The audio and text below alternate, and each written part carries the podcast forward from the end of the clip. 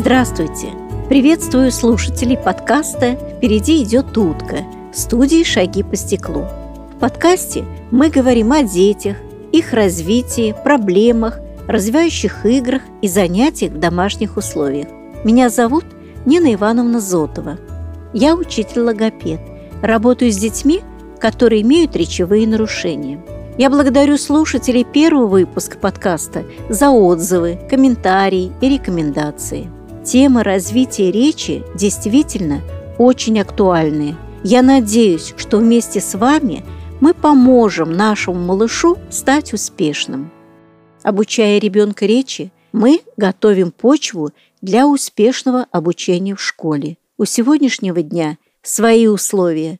К шести годам ребенок должен чисто говорить, иметь богатый словарный запас, уметь читать и писать печатными буквами. Поэтому, безусловно, чтобы этим багажом овладеть, с ребенком надо заниматься. Особенно пристальное внимание требуется в случае, если ребенок отстает в речевом развитии. В сегодняшнем выпуске мы поговорим о том, что влияет на становление речи, какие причины вызывают речевые патологии. Со мной за соседним микрофоном продюсер студии «Шаги по стеклу» Антон, и у него много вопросов. Привет, меня зовут Антон, и рано или поздно я стану отцом. Я очень желаю тебе этого. Спасибо. А пока мне все очень страшно и непонятно. Ну, то есть то, что делать, понятно. Берешь кроватку, ставишь ее по фэншую, светлое место головой на север или там на юг, игрушки закупаешь. Да, и купить э, не забудьте красивый блокнот, чтобы вести дневник. Так, а дневник зачем? Вот поэтому дневники в основном покупают и ведут мамы. Мама заводит дневник, куда будет заносить все достижения своего малыша. Вот он впервые улыбнулся, ура, появилось гуление, потом лепит, а вот уже и мама сказал, сам пополз за игрушкой, сделал первые шаги и так далее. Ну, то есть мама развлекается, короче. Нет, Антон, не соглашусь.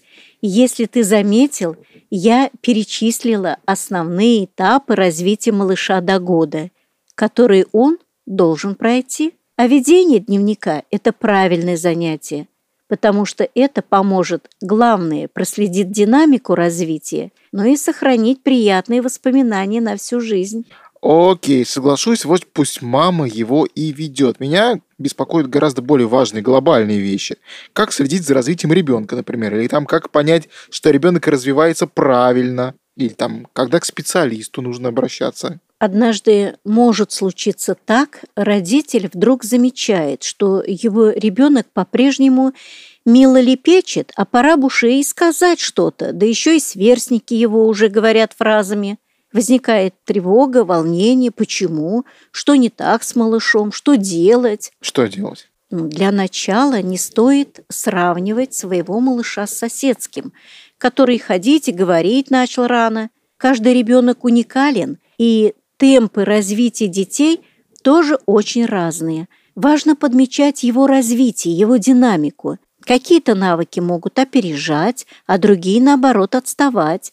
Но, тем не менее, отставание развития малыша на большой срок или сразу же по многим параметрам должно служить сигналом к тому, что его развитию следует уделить повышенное внимание. Так, и что для малыша будет освоить самым сложным? Одним из самых сложных процессов является овладение речью. Поэтому родителя должно насторожить, когда уже бы и пора, а малыш еще не понимает простых просьб, не отзывается на собственное имя или просто молчит. И мама, и папа понимают, что что-то не так, происходит какой-то сбой в развитии речи, и понимание идет где-то даже на интуитивном уровне. Так, давай сначала назовем признаки нарушения развития речи. Какие еще могут быть? Одним из ранних признаков можно назвать отсутствие гулений и лепета, или их очень позднее появление. Или ребенку уже два года, а у него нет никаких слов. Возможно, что малыш молчит, но при этом прекрасно понимает окружающих. Он накапливает словарь, чтобы потом взорвать Вселенную. Таких детей немного, которые без видимой причины молчат, не более 2% дают исследователи. У остальных Отсутствие речи – показатель неблагополучия. Так, и что делать, если он молчит? В первую очередь обратиться к логопеду. У ребенка, возможно, мышцы речевого аппарата слабые, и он молчит, ему неудобно просто говорить. А возможно, это не такой уж редкой на сегодня задержка речевого развития, то есть отставание от календарных сроков развития. Слушай, ну ведь может быть такое, что ребенок, ну, не созрел. Я вот точно знаю, что есть дети, которые начинают говорить в три года. Может, просто до трех лет подождать? Задержка речи, как правило, перестраивают жизнь ребенка, у него нарушается поведение, произвольное внимание, все как бы в один клубочек наматывается. Антон, представь себе, как себя будет чувствовать неговорящий ребенок в детском саду со своими сверстниками. Конечно, его психическая активность будет страдать, социализация малыша будет нарушена. Вряд ли воспитатель детского сада будет заниматься развитием речи вашего ребенка. У него ведь целая группа детей. Логопедическая практика свидетельствует не в пользу позиции пассивного выжидания, что нередко приводит к потере драгоценного времени. Если после трех лет малыш вообще не говорит, то его необходимо показать специалистам для более тщательного обследования. Так, это к каким специалистам? Понятно, что к логопеду. А куда еще? Кому? Надо вначале убедиться, что ребенок здоров. Обязательно посетить педиатра, обязательно отоларинголога, который должен исключить тугоухость, детского невролога, исключить неврологическую симптоматику или, наоборот, увидеть ее и определить схему лечения, проверить зрение малыша, посетить дефектолога. И если не будет определено никаких причин для задержки речевого развития, то будем считать это индивидуальной особенностью. Да, такое тоже бывает. А если малышу поставили речевой диагноз, то это тоже не приговор, это старт. Старт на пути к воспитанию речи. Я совсем недавно познакомилась с содержанием книги известного логопеда-дефектолога Евгении Ершовой, и называется она «Без паники». В ней автор говорит о предпосылках, которые влияют на развитие детской речи, о важности лепета гуления, как выявить речевые проблемы. Автор делится простыми приемами, рекомендациями, как помочь неговорящему ребенку. Для родителей это будет очень полезная книга и написана она доступным языком. Спасибо за ссылку. А вот что ты можешь сказать про аутизм? Можно ли как-то увидеть особенности таких детей в раннем возрасте? На сегодня расстройство аутистического спектра – бич века. Это нарушение развития. Вокруг этого диагноза очень много сейчас споров, и, конечно, родителей пугает этот диагноз, так как это расстройство, при котором нарушается восприятие мира, понимание его. На что обращается прежде всего внимание? На необычное поведение ребенка. Хотя зачастую родители принимают – странности в поведении ребенка за формирование характера, наследственность и так далее. Ранние признаки его, вот как подчеркивает доктор Комаровский, могут быть обнаружены к концу уже первого года жизни малыша. Что должно насторожить родителей? Когда его кормят, одевают, ребенок не смотрит на вас, отсутствует контакт глазами, не отвечает улыбкой на улыбку матери, не просится на ручки. Такой ребенок не любит прикосновений, он не проявляет интереса к игрушкам. Такие дети рано обращают на себя внимание застывшим взглядом и не слышат, что его зовут. Иногда таких детей подозревают в глухоте. Но точно быть уверенным, что это ребенок с расстройством аутистического спектра, мы не можем. Возможно, действительно у малыша проблемы со слухом или какие-то другие причины. Имеет ли место это заболевание у ребенка, определяет только специалист. Но если такие знаки проявились, то маме придется приложить очень много любви и тепла, чтобы ребенок ответил тем же. И, конечно, нужна будет помощь специалистов. То есть я правильно понимаю, что некоторые дети овладевают речью просто позже. Какие здесь могут быть причины? Универсальные причины, которые, чтобы объясняла задержку речи или другую речевую патологию, у современных детей вряд ли можно назвать. Их очень много. Специалисты, к которым обращаются родители, выясняют и в ходе сбора анамнеза, беседы с мамой, изучения медицинской карты, с разрешения родителей, конечно. Ну, давай назовем несколько самых частых и основных. Что удивительно, правильная речь начинает закладываться еще в утробе матери. Малыш еще не родился, его только еще ждут, но ряд неблагоприятных факторов, которые успешно работают на речевую или иную патологию, должны насторожить будущих родителей и, зная их, по возможности убрать или их как-то предупредить. Это мы назовем какие, например, как неправильный образ жизни родителей, то есть алкоголизм, курение, наркотики. И в результате расплачивается за слабость родителей и ребенок. Научными исследованиями доказано, что, например, во время курения матери ребенок, то есть плод, начинает задыхаться. Дети, рожденные от курящих матерей, в первые три месяца жизни особенно подвержены заболеваниям органов дыхания. Курение опасно даже пассивное, и при нем нарушается ритм дыхания плода. И дети, как правило, рождаются с низкой массой тела. У них могут быть разные пороки. Следующий фактор – стрессовые ситуации. Они бывают разные, порой даже не зависящие от матери, там смерть близких, скандалы в семье и другие. Также могут повлиять на формирование и речевого аппарата малыша, и его речевое развитие в будущем, отравление или инфекционные заболевания матери во время беременности. Особенно опасен и ответственен период будущей мамы как отмечают доктора, это первые три месяца. Именно в этот период особенно нужно быть внимательной к себе, избегать стрессов, не болеть, так как в этот семестр происходит закладка и развитие всех органов и систем ребенка, а плацента, который защищает его, начинает формироваться лишь в середине триместра и заканчивается процесс к 12-13 неделе. Назовем еще такой тяжелый фактор – как неблагополучные роды, при которых случилась асфиксия, кислородное голодание плода в момент родов, или родовая травма. Они усугубляют нарушение развития мозга плода. Назвать нужно еще такие факторы, как травмы и поражения головного мозга, полученные в первый год жизни, нарушение слуха у малыша, нарушение в строении самого речевого аппарата, или, как мы его называем, артикуляционного, то есть бывает отклонение в развитии зубов, неба, и, как ни странно, соска, айпад, которыми затыкают рот, простите за грубость, чтобы не мешал, и другие. Надо сказать, что речевые патологии имеют несколько видов и проявлений. Это, возможно, и нарушение темпа речи, нарушение голоса, нарушение звукопроизношения, отсутствие речи или недоразвитие ее и другие. Ну, ты знаешь, мамы, они такие мамы, они скажут, но ребенок родился здоровым. Это очень хорошо, что нет никаких органических поражений. Возможно, что ребенок соматически ослаблен из-за частоты заболеваний, или у него наблюдается слабость мышц рта и губ, речедвигательных мышц. Это возникает иногда – особенно когда ребенка рано отлучили от груди. А может такое быть, что ему просто не хочется говорить? Ну, лениво. Да, возможно. Одна из причин, может, как я уже сказала, слабость мышц речевого аппарата, и ему лениво напрягаться.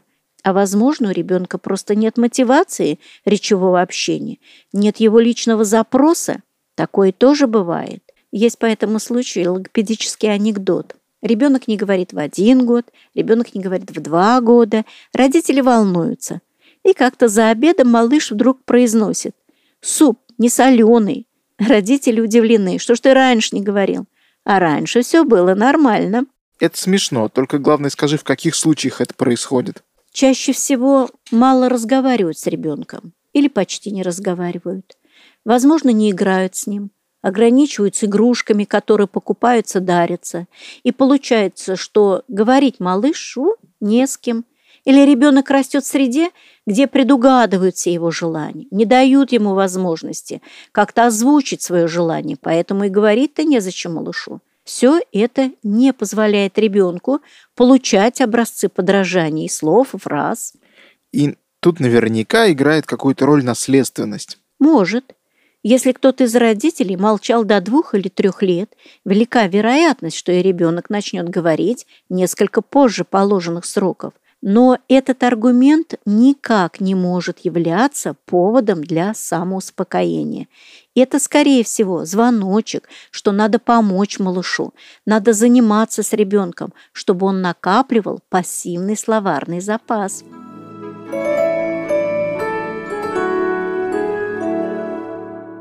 Очень важными факторами для развития речи является зрение и слух, которые надо своевременно проверять. Чтобы ребенку в последующем повторить те же движения взрослого губами, язычком, ребенок должен это видеть, правда? А чтобы произнести, он должен слышать. Ребенок у нас говорит то, что слышит. Это важно помнить всегда, на протяжении всего периода воспитания ребенка. Поэтому, повторю, ребенок говорит то, что слышит. Уважаемый мной логопеда Татьяна Александровна Ткаченко есть логопедическая шутка, которая подтверждает вышесказанное утверждение. Я ее приведу. Запись в школьном дневнике для родителей. Ваш ребенок глотает окончание слов. Ответ родителей. Знам, ругам. Мы улыбаемся, тоже классический пример. Если не развивать слух, то такой ребенок не будет понимать речь. То есть правильно я понимаю, что и о слухе надо еще заботиться? Да. Слух – это важный анализатор нервной системы человека. В первые моменты после рождения ребенка он несовершенен, но мы можем заметить, что ребенок от громких звуков вздрагивает. Слух надо оберегать, особенно в грудничковый период. Не надо слушать тех, кто говорит, что ребенок маленький, все равно не слышит и включает очень громко телевизор, музыку, когда он спит. Комаровский, например, рекомендует не создавать и идеальную тишину, так как ребенок может к этому привыкнуть и впоследствии потом будет спать только в идеальной тишине. Я еще раз хочу подчеркнуть важность своевременного выявления тех или иных нарушений, если они есть, определение их причин, а их куда больше, чем озвучен сейчас. Это необходимо для того, чтобы помочь малышу подобрать ему правильное лечение и программу коррекционных занятий. Если вовремя помочь ребенку, эти проблемы можно успешно решить. Речь не является врожденной способностью. Она формируется и формируется постепенно вместе с развитием ребенка. А для ее развития необходимо время и благоприятные условия. И мы знаем такие примеры, когда дети были лишены человеческого общения, и результат был очень плачевный. Дети Маугли, как называют таких детей, к сожалению, они встречаются и в нашей жизни. И что необходимо для нормального становления речи? В первую очередь, чтобы головной мозг достиг зрелости, а органы чувств – слух, зрение, обоняние, осязание – были достаточно развиты. Большое значение имеет здоровье ребенка, как физическое, так и психическое.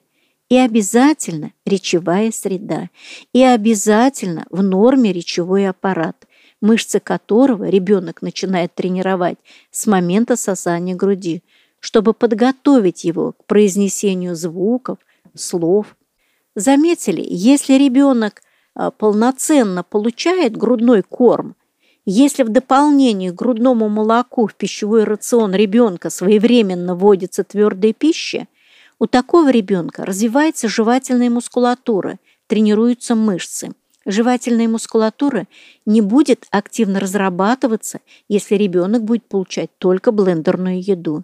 Перетертая пища – плохая служба.